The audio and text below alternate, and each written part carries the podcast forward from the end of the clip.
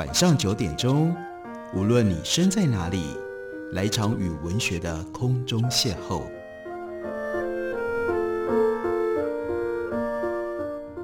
杨照谈书，邀您一同遨游文学世界，认识古今中外的经典之作。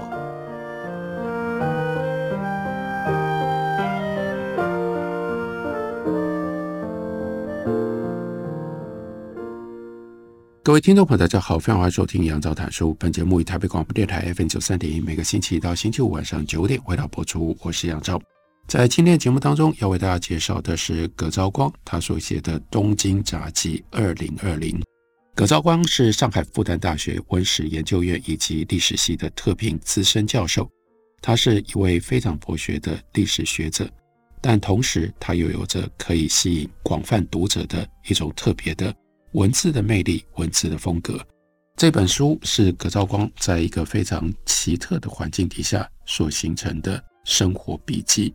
所以，我们先来了解一下这个奇特的情境是如何塑造成的。他说，二零一九年的最后一天，二零二零年元旦的前一天，这一天的下午，我和妻子从上海虹桥到达了东京羽田。作为东京大学国际高等研究所的特任教授。我将要在东京开始八个月的访问和工作。在这个之前的三十年间，到过日本太多次了，不是在京都，就是在东京，时间或长或短。不过那时候总是想要借难得的机会查资料，总是忙着看书写作，以至于妻子总是说我到了外国仍然像在中国，都是图书馆、研究室、学校食堂跟住处，这叫做。四点一线，只会在这里面活动。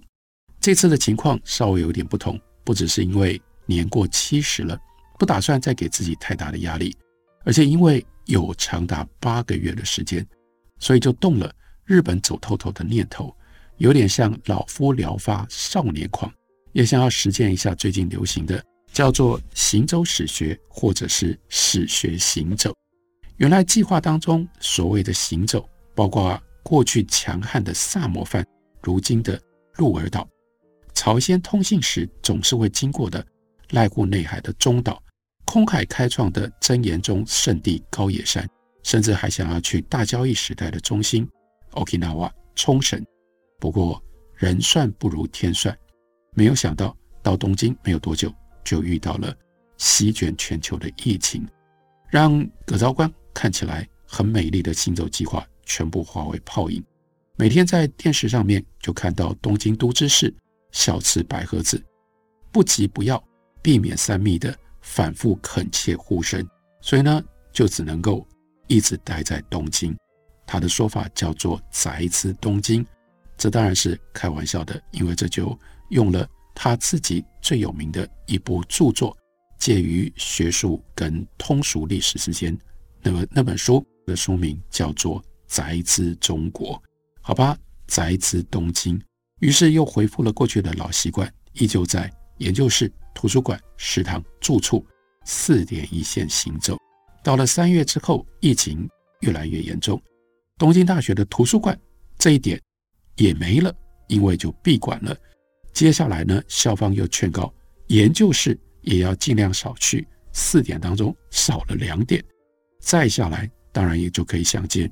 连大学的食堂也停业关门了，周围的餐厅、商店也不得不缩短了营业时间，所以更多的时间里，就只能够困守在他住在汤岛天满宫南坂下的住处，全心全意的就读书吧，读各式各样日本史的论著。顺便说到，这次要多读日本学者的日本史论著，是一开始就定下的计划。不过尽管这次想要专心多读日本史论著，心里面当然不可能放掉中国史的问题，因为这是葛兆光的专业。那些日本史论著就成了他在亚洲史背景当中重新理解中国史的资源。接下来他描述东京的一月，汤岛天满宫的白梅纷纷开且落，洒了满地，像鱼鳞一般的残瓣。接下来是三月，上野上野公园。那是满天飞雪般的樱花，四月开了满街的杜鹃，惊叹日本的杜鹃花竟然会有如此变幻多端的色彩。到了五月，那是花团锦簇、五颜六色的紫阳花满开。住所离不忍池很近，六月、七月就在不忍池可以看到荷花，一点一点藏在甜甜的荷叶当中。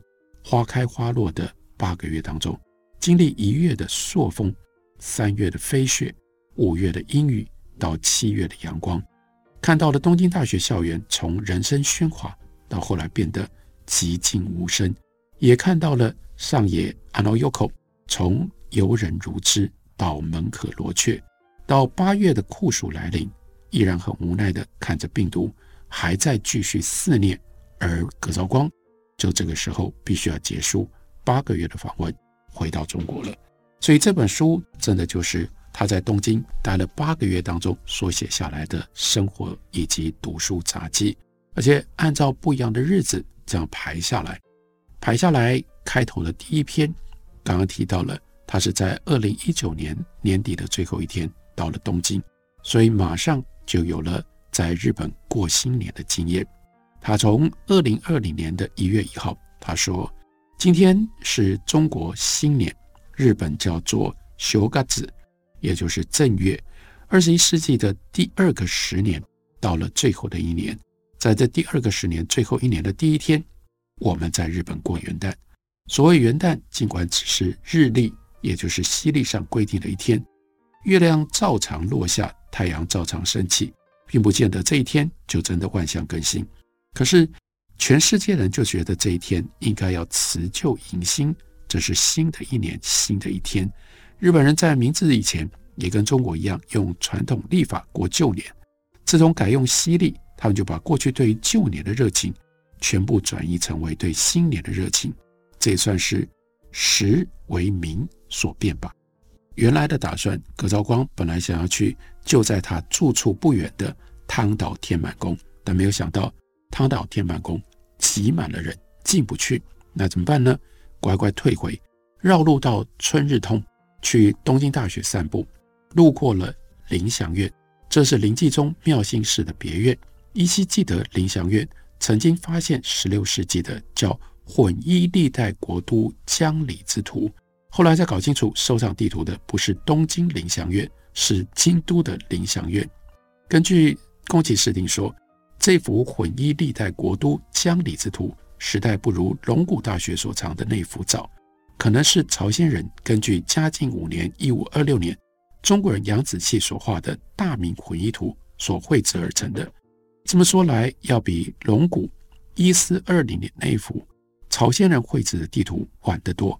不过葛兆光说，我没看过，只是读书知道而已。很多人也不知道有这么一回事，但都知道这个林祥院是德川家光他的奶妈春日局他的坟墓在这里。因此，因为在院门口就有春日局的铜像，因为这个原因，门口这条路就称之为叫做。春日通，临祥院即使是新年日也很安静，人们都去了汤岛天满宫、浅草寺，或者是明治神宫这些耳熟能详的正月祭拜场所了。所以临祥院几乎没有人，所以他就走进去，看到这里不只有春日局的墓地，还有好多好多家族的墓碑，有点像法国巴黎蒙帕纳斯的墓园。不过当然，这个墓园这个墓地。比不上蒙帕纳斯，蒙帕纳斯那里下葬的许多世界名人，莫帕松、波特莱尔、图尔干、数学家彭加莱，还有最著名的让佐萨托、沙特以及他的情人塞蒙德·波波。那在临祥院没有那么多的名人，不过这个地方是当年日本著名学者井上元了创办东洋大学的地方。所以也立着一块有关东洋大学的石碑，只不过现在的东洋大学迁到相丘，到几公里之外去了。不过在这里，他记录了一块非常特别的碑，那个碑呢叫做“中华民国留学生癸亥地震遭难招魂碑”，这是日华学会同仁在一九二四年建立的，是纪念在一九二三年九月一日东京大地震。大地震当中死难的中国留学生。灾难实在是厉害，不知道当年的华人留学生当中有多少人遭难呢？从东京大学出来之后，葛兆光说：“走下无缘坂，在上野不忍池边闲走，晴天阳光下，群群白鸥在大片枯河上飞来飞去，风景煞是好看。到了晚上，趁着警戒撤销了，我们在金友南坂登上汤岛天满宫，这次终于看到了里面的情景。幽深的本殿里面。”隐隐约约有两个盛装的神职人员，一动也不动地端坐在中间，这就是古代象征神灵的狮。一位穿着古装的女性在大殿当中匆匆来去，外面排队参拜的人群仍然络绎不绝，朝钱箱里面投了硬币，拍手合十，拍拍掌，一脸虔诚的样子。最令葛兆光感到兴趣的是，殿后满满一长溜密密麻麻。挂着的会马上写满了寿宴合格和理想大学入学的心愿，而扎起来的祈愿纸条上更是写满了各式各样的祷词，大多数无非是希望考上某某学校。可他注意到非常有趣的一个现象，他说：“这个层层叠叠的会马，为什么很少看到有人在会马上希望要考上东京大学、京都大学这些名校呢？”所以他自己有了一个联想，简单的答案。他说：“可能是向神灵祈祷，日本人也觉得必须要量力而行，不能够欲望太满吧。也有可能，真正要考名校的学霸们，无需向神来祈求，他们自己已经信心满满了。”这本书是葛兆光的《东京杂记二零二零》。我们休息一会儿，等我回来继续聊。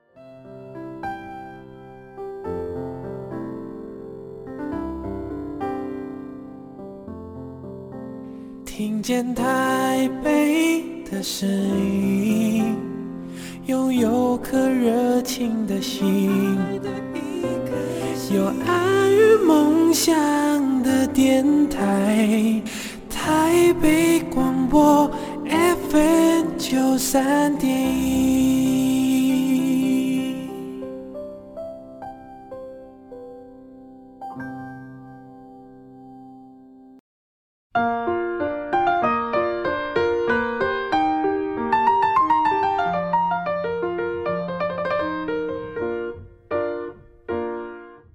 感谢您继续收听《杨照谈书》。本节目台北广播电台 FM 九三点一，每个星期一到星期五晚上九点，为大家播出到九点半。今天为大家介绍的，这是云城出版公司的新书——葛兆光的《东京杂记二零二零》。在《东京杂记》当中，其中有一段，那是在二零二零年的一月底，葛兆光去了一趟卡马库拉，去了镰仓。他说：“我们到得早，所以走过马路的另一边，先到镰仓圆觉寺对面的东庆寺。”这个寺院也是临济宗圆觉寺派的。根据带领他去的日本学者小川龙告诉他，这个住持呢是私家子弟身份世袭的，但也是圆觉寺住持横田南岭的学生。这个寺院虽然不大，但非常的清幽，竹林跟古木当中有一条小径通往半山，让人想起唐代常见的诗句。曲径通幽处，禅房花木深。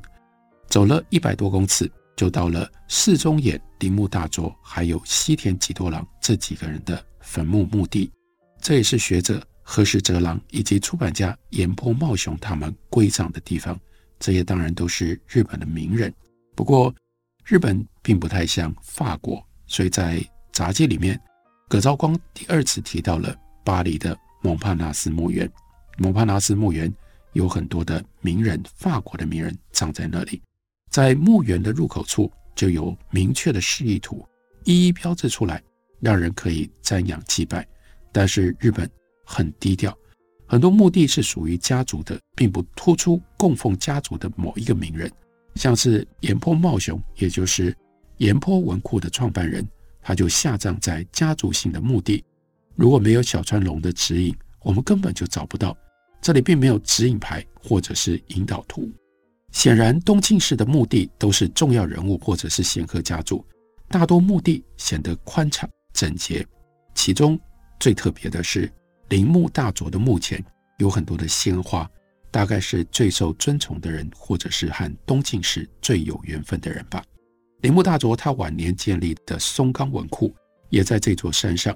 我认识駒泽大学的石井修道教授，就在这个现在就是松冈文库的负责人。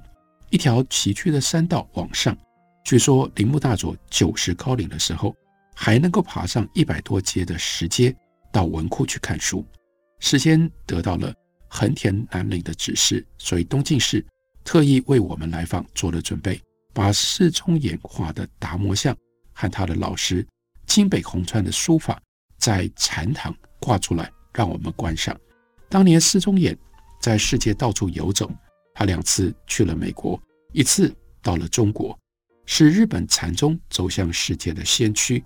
而他的学生当然更是大名鼎鼎的 Suzuki o d a z。铃木大佐成为用英文写作的世界禅者，影响了世界一代的信仰者。从京北宏川、寺中演到铃木大佐。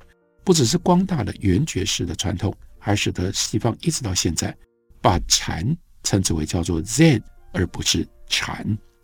对比中国晚清明初，让人生出很多的感慨。匆匆告辞东进氏，接下来到了圆觉寺，刚刚进了三门寺院的气派就顿时不同。这是禅宗临济宗圆觉式派的大本山，也是当年镰仓五山当中的第二位的禅寺。从南宋过来的禅师吴学祖元，由他开创。一二七九年，也就是蒙古第一次袭来的第五年，吴学元祖来到了日本，先当了建长氏的第五代祖师。一二八一年，蒙古第二次袭来之后，为了要悼念战死者，在北条时宗加茂福日安的基础上，建立了这一座圆觉寺。到今天已经有七八百年的历史了。一位中务所的年轻僧人。水野他就代表横田南岭馆长来接待我们，引我们先到了山上，从镰仓高处眺望天边的富士山，覆盖白雪的富士山确实漂亮极了。难怪当年朝鲜通使使路过的时候，总是对这座山有特别的记录。水野特意带我们参观从来不对公众开放的舍利殿，这是日本的国宝。始建于中国的元代初期，弘安八年是西元一二八五年，里面古朴极了，建筑全都是木结构，从外面看仿佛是两层，在里面看却只有一层，因为供奉了吴学祖元他所吸来的佛舍利，所以叫做舍利殿。这种木建筑有着不加任何修饰的朴素，却显现出特别的古老和典雅，比起金碧辉煌。红墙黄瓦的建筑多了一份历史的沧桑感。根据水野说，过去他们修行僧要在这里坐禅，但现在改在旁边的禅堂打坐。看看禅堂里两排榻榻米铺成的炕，大概可以容纳三十个人左右。每一个铺位顶上都是放被褥的顶箱。据说馆长横田南岭在第一排第一个位置，每天凌晨三点半就要起床诵经坐禅。想想也真的蛮辛苦的。于是这个时候，葛兆光就问：“那几点钟去睡觉呢？”水野回答是十点。看我们对禅生的日常生活很有兴趣，所以呢，水也就带大家去参观了厨房。市里的厨房干净异常。值得赞叹的是，至今他们仍然用山上的木材，还有传统的铁锅来做饭。水也掀开铁锅的锅盖，里面还有热气，灶里面。还有余炭。前几天见过的圆觉寺馆长，也就是住持横田南岭，他五十五六岁左右，亭亭然有大师的气象，说话声音洪亮。他的住处就是当年铃木大佐的住处。山谷环抱的两栋别墅的前面，有一池清水，还有如茵的草坪。中午，住持客气地请我们在这里吃乌龙面套餐。执事僧人恭恭敬敬地一一端上，先是举案过头，所谓恭敬如也。乌龙面和糯米团的味道非常好，似乎不是外面随便买来的。在午餐间，因为有小川龙在场翻译，所以就聊了一下中日佛教在政教关系上的差异，中国佛寺的经济状况，还有世宗眼铃木大佐的话题。看到我们对僧侣的日常生活有兴趣，所以呢，这个住持就送了一个关于僧人生活的 DVD，并且客气地安排水野开车，接下来去建长寺参观。小川龙因为下午有禅语录的课程，一点钟开始，所以呢，就我们暂时离开了。建长寺离圆觉寺大概五分钟的车程，号称镰仓五山的第一山，是南宋僧人兰溪道隆他所创建的，比圆觉寺早了二十年左右。其中寺前的山门尤其气势不凡，让葛兆光想起了天童寺千佛阁。南宋重修，日本僧人赠送大木材的旧事。大概当年的佛寺都重视山门，不像现在中国的佛寺，山门仿佛只是围墙当中开一个出入口，最多只是供着四大天王以及正面弥勒、背面韦驮的比较小的殿堂。按照佛教的说法，三门是解脱跟超越的三重关隘，所以唐宋佛寺的三门。都壮观高大，或许日本就是继承了这样的一种传统，像是京都的建仁寺、南禅寺高大的三门，都是其中重要的建筑。如今建长寺的三门是国家指定的重要文化财，轻易不让人上去，游客更是无缘入内。而今天特意破例让葛兆光他们可以上去参观，木质的楼梯非常的陡峭，爬上去不容易啊。但因为难得一见，所以只好手脚并用，努力地攀登上去。山门的楼上藏有江户时代铸造的青铜五百罗汉，虽然个头不大，但千姿百态，相当有意思。从山门俯瞰整个建长寺以及国宝红钟，即使是在冬天，也是满眼绿树，郁郁葱葱。